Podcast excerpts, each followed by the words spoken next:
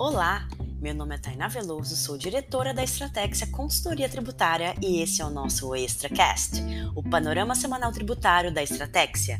Conteúdo direto e relevante sobre os principais destaques da legislação e jurisprudência tributária da semana, com foco mais estratégico para seu negócio. Bem-vindos a mais uma edição do nosso ExtraCast. E começamos com uma boa notícia para as empresas do Simples Nacional. Foi regulamentado o parcelamento para as empresas do Simples Nacional, inclusive os MEI, né? O programa de reescalonamento do pagamento de débitos no âmbito do Simples Nacional. O contribuinte vai ter desconto sobre juros, multas e encargos proporcionalmente à queda do faturamento durante aí o período de pandemia do coronavírus. A resolução é 166, né, dispõe sobre esse programa de acordo com ela, tanto as microempresas, as empresas de pequeno porte, inclusive que estiverem em recuperação judicial, né, que estão no Simples Nacional, e o MEI tem aí até o último dia útil do mês de abril para aderir ao programa, tá?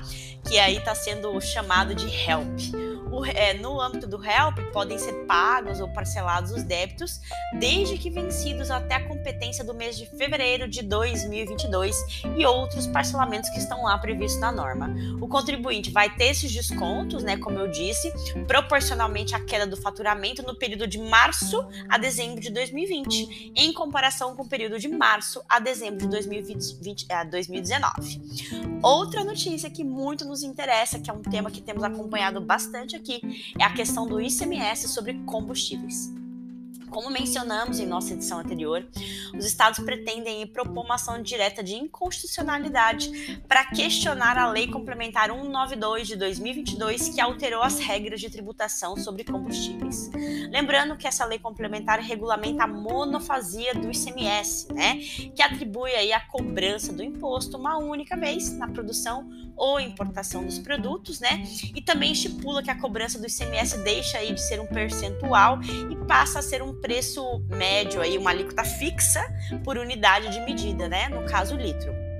Segundo a agência é, Estado dessa semana, os estados devem ir ao Supremo Tribunal Federal para tentar derrubar um dos dispositivos da lei, o artigo 7 tá?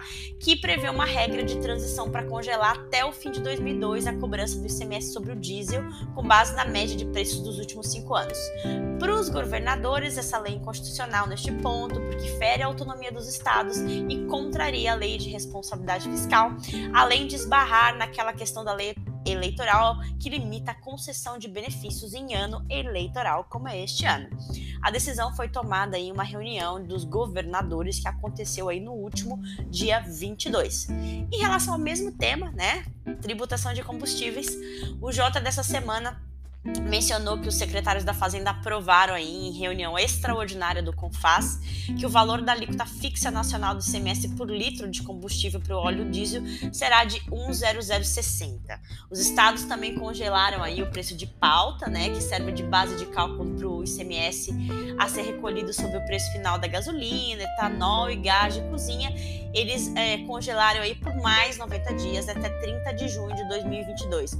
Os convênios acabaram sendo publicados no dia 25, né, o convênio 15 e o convênio 16. Também ficou definido aí que cada estado poderá conceder um benefício fiscal, ou seja, um redutor, para manter a carga tributária no nível de novembro de 2021. No caso aqui do estado de São Paulo, vai haver um desconto aí de 0,35 por litro de diesel, tá? E para você que atua como empresa importadora ou exportadora, fique ligado que a Receita Federal publicou a Instrução Normativa 2072 para alterar as regras do despacho de aduaneiro de importação e exportação. Existem aí diversas alterações, tá? Vou citar aqui algumas, né, importantes. A norma amplia o rol de documentos comprobatórios que são utilizados ali naquela conferência documental na importação, quando é, a importação é direcionada para aquele canal cinza de conferência, né?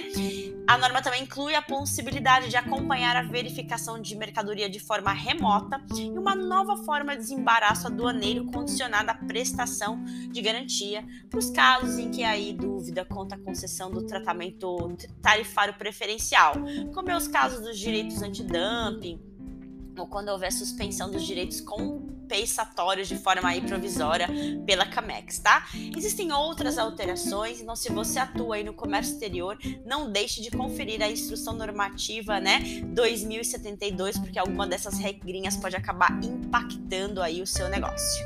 Por fim, também ligado aí ao comércio exterior, né, uma notícia para os exportadores, tá?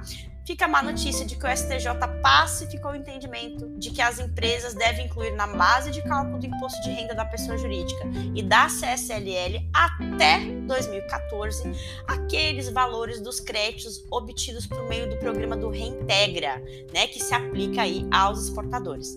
Mas essa, essa, esse entendimento aí vale tá até 2014. Esse foi o nosso Extracast da semana. Experimente Estratégia expert por dentro, estratégica por inteiro. Para saber mais, acesse www.estrategia.com.br.